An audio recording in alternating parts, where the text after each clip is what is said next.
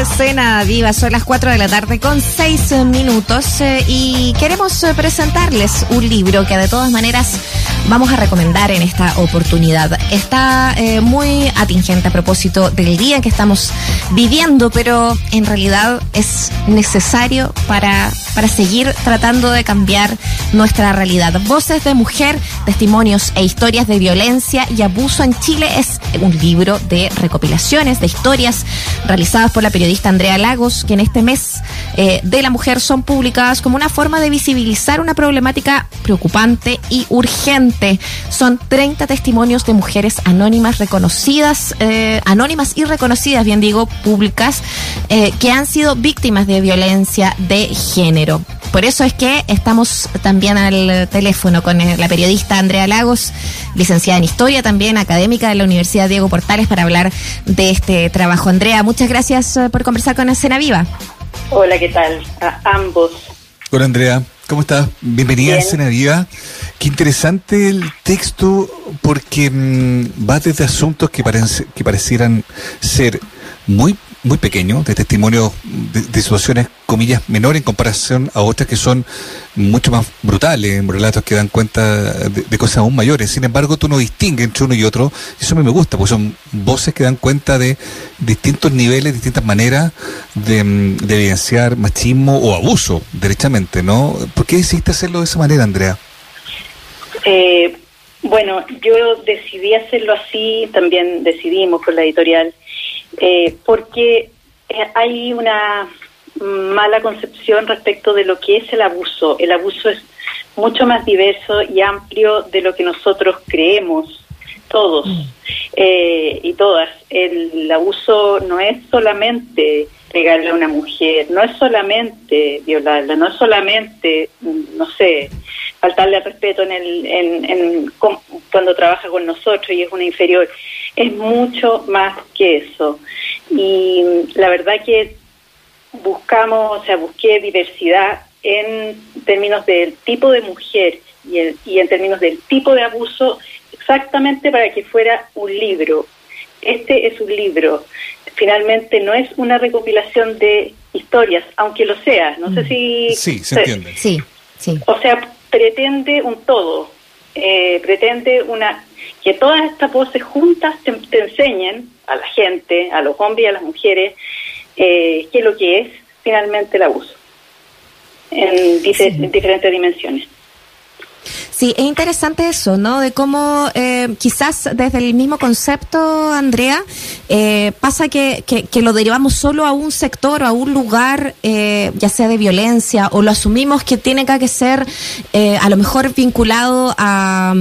A, no sé, a un, a un tema de acoso sexual. Y son tantas las maneras de abuso, como tú comentabas, pero eh, ¿qué, tanto, y quisiera ahondar un poquito ahí, ¿no? Eh, eh, de tu percepción al recoger estas historias, al poder armar este libro, ¿no? se profundiza también, se, se ve o se devela, se sigue prejuiciando en torno a este concepto que, que, que siento que de pronto los medios aportan más a justamente seguir creando estos velos que a develando.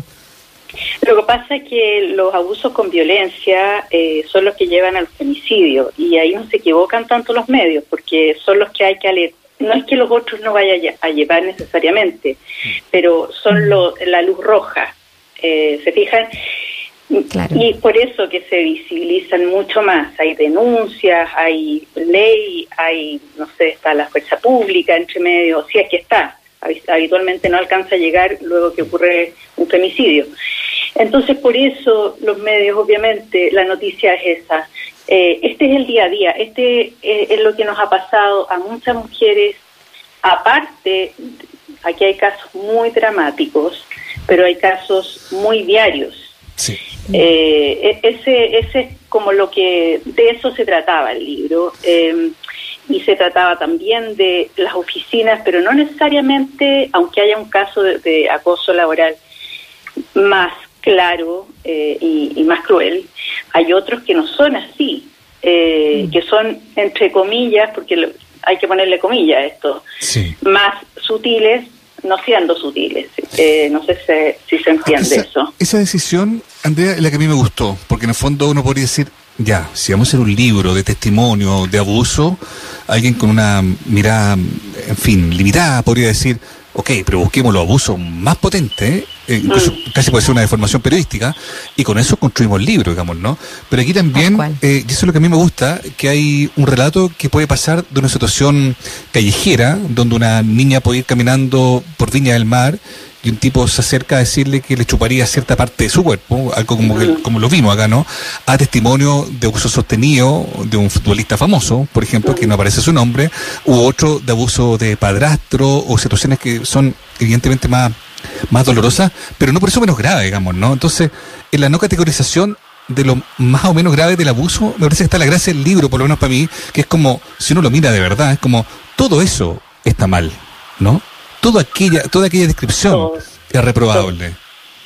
Todo, y, daría para, para más tomos este, este, este, libro, porque hay más abusos. Lo que pasa es que en la elección de los testimonios no fue fácil y había que, o sea, diferenciar cada uno del otro, diferenciar un tipo de mujer de la otra. Entonces uno, con los que me quedé fue con los que yo sentí que tenían que ir. Eh, y con los que comprobé que eran certeros, que que podía, que en general no recurrí a redes sociales, en general no mm. recurrí a la prensa, menos a la prensa roja, en, general no recurrí a, a, lo muy mediático. Y el hecho que sea un universo de, mujeres em, eh, con distintas eh, distintos contextos sociales, de edad, de época, también pone, pone sobre la mesa algo que viene evidente, que es demasiado transversal y demasiado generalizado, ¿no? Sí. Es, no sé si ustedes lo alcanzaron a leer, pero hay historias de gente joven, muy joven, que esto les pasó a los 18 años, pero tienen 20, 23, pues eran universitarias, recién salidas del colegio, no sé, hay un caso de una chica mormona, porque yo quise también integrar como otras religiones. Eh, y, y después está el caso, le pasó algo parecido al caso de una que tiene 70 y reaccionaron un poco diferente, pero no tan diferente. O sea, quizá hoy que han pasado, no sé, desde el 2017, 2018, ahora que el Me Too se ha hecho más poderoso y la denuncia y la socialización, la visibilización, quizá ahora eh, esa, esa niña hubiese actuado antes, pero hace cinco años, seis años que fue esto, no actúa así. Em, qué, qué fuerte eso, ¿no? Que, que, es, que es, uno lo siente tan poco el tiempo que ha pasado, eh, que, pero que efectivamente ha habido eh, como, como esta cosa de tomar un poco el valor de decir, ¿sabes qué? A mí también me pasó decirlo públicamente también. Eh, y, entiendo como la, la, rigurosidad y, se agradece mucho el respeto con el que haces este libro, eh, porque efectivamente también habla de esa transición, Andrea. Es, es, también tenerla en cuenta, de que no es fácil, incluso todavía, hablar de estos temas. Es como volver a victimizar, además. Sí, y además yo eh, no quería que cayéramos en la turbulencia. O sea, pueden haber testimonios duros, pueden mm. haber testimonios eh, como que conmovedores, pero truculentos no hay ninguno. Y además ellas lo cuentan de una forma no truculenta. O sea, yo soy una... Esto está contado en primera persona esposo, o sea, eh, fue la idea fue esa y la idea es que se notara que eran distintas. ¿Sí? Dale. Yo quisiera leer algunos muy cortos para que la gente se unida. Por ejemplo, hay uno que se llama La Micro. Isabel, productora audiovisual, 35 años. Cuando tenía unos 13 años iba de uniforme y una vez, bajándome de una micro, alguien me metió la mano en la vagina y me levantó. Pensó que me iba a caer. Sentí que mi cara iba a explotar de lo roja de vergüenza. Es solo eso. Pero es suficientemente contundente, insisto, como para identificar la idea de que por ser muy normal o que no pasó comillas nada más, no es así de violento. Hay otro que se llama Asado, Nicole, 35 años, actriz. Yo soy actriz, modelo y fotos mías circulan en Instagram. Y resulta que recibo fotos de penes o fotos de un asado al palo diciendo, ¿te gusta? Así te voy a dejar. Y el último, Isabel, productora de audiovisual, 35 años, con la guagua. Una vez iba saliendo del consultorio en el barrio Yungay con mi hija, guagua en brazos, y me siguió un auto y un tipo me empezó a decir cosas como guachita. Lo miré y les hice un oyugo, en el fondo como un dejen de molestarme. Me siguieron, gritaron, bueno, son muchos los insultos que hay ahí, muy violentos. Eh, Lo voy a decir. Me siguieron y gritaron, maraca concha de tu madre, te creí la raja, fue a culiar, me voy a bajar y te voy a sacar la chucha. Empecé a sudar, ya atiné a caminar rápido y me metí a un negocio y la señora ahí me preguntó, ¿qué te pasa? Y contesté, no sé, tengo miedo. estoy leyendo algunos de los, más, de los más cortos, pero que me hicieron mucha reproducción también porque son como pequeños episodios, pero así de violentos y así de normalizados en la lógica de, bueno, eres mujer, es lo que te toca. Pero el tema es, ¿por qué debería tocarles eso, no? Sí, eso son, fue también eh, eh, con una intención buscar testimonios cortitos también, eh, entre medio de otros, los otros son más largos, mm. porque esos son muy violentos y son muy comunes. O sea, después está el del tipo que se abre el impermeable y te muestra todo cuando tú eres una colegiala. Eh, esos van entre medio de los grandes temas, o sea, los grandes o, los más eh, más tensos, más, tensos, ¿no? ¿no? Entonces, la idea mía era era graficar más ampliamente el abuso. Eso también es abuso. No está penado. Cuando el piropo está empezando, lo que pasa es que eso no era piropo, eran otras cosas. Claro. Mm. Claro. Pero, pero hoy día, claro, como dices, está hay una suerte de penalización al acoso callejero.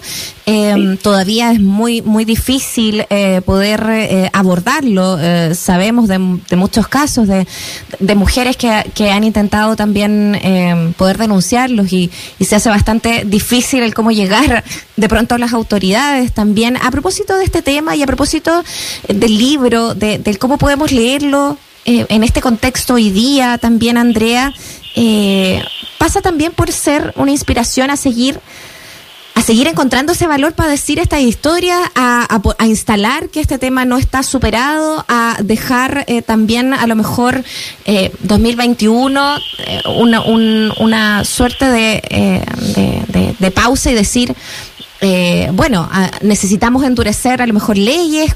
¿Cuál es tu, tu sensación también que te queda una vez ya que este libro queda en circulación?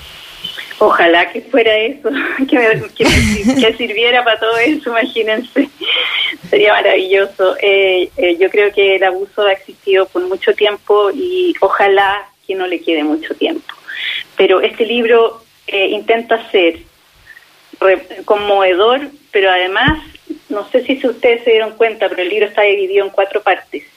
Y las cuatro partes tienen que ver con trozos de las historias de cada una.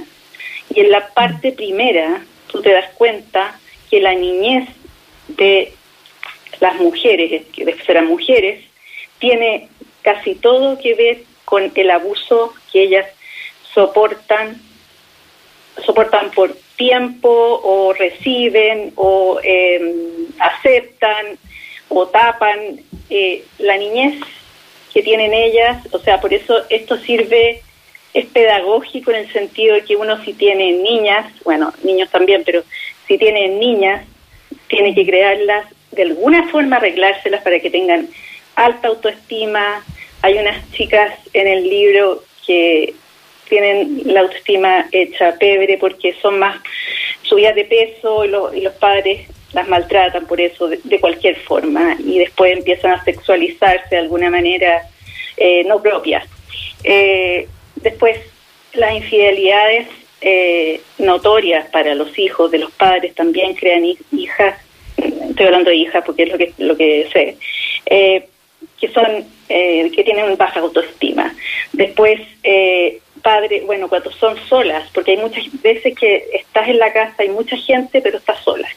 Esas hijas como, como medio botadas o medio a cargo de alguien que no son los papás, también tienen, tienen este problema. O sea, se repiten los patrones eh, en los casos. Yo no sabía que se iban a repetir. Yo les preguntaba a la niñez porque pensé que todas iban a tener niñeces o parecidas o diferentes, pero casi por tengo que presentarlas. Pero toda, en todas se repite el mismo patrón. Mm. Y eso eh, yo creo que es, ayudador eh, es ayudar por, por lo menos para saber que la hija de uno no va a aceptar, o sea, le hacen algo y se va a mandar cambiar o va a hacer una denuncia y no va a aceptar nada.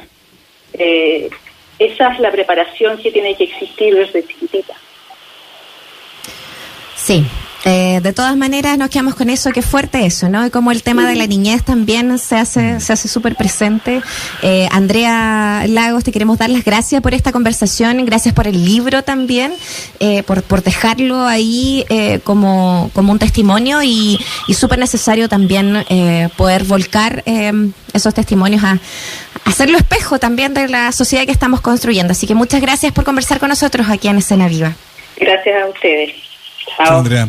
Muchas gracias. Voces de Mujer, historia de abuso en Chile, la editorial es Aguilar, Chihuahua Penguin, Random House, el texto mm, que recién conversamos con su autora acá en eh, escena en viva. ¿Vamos con música, Muriel?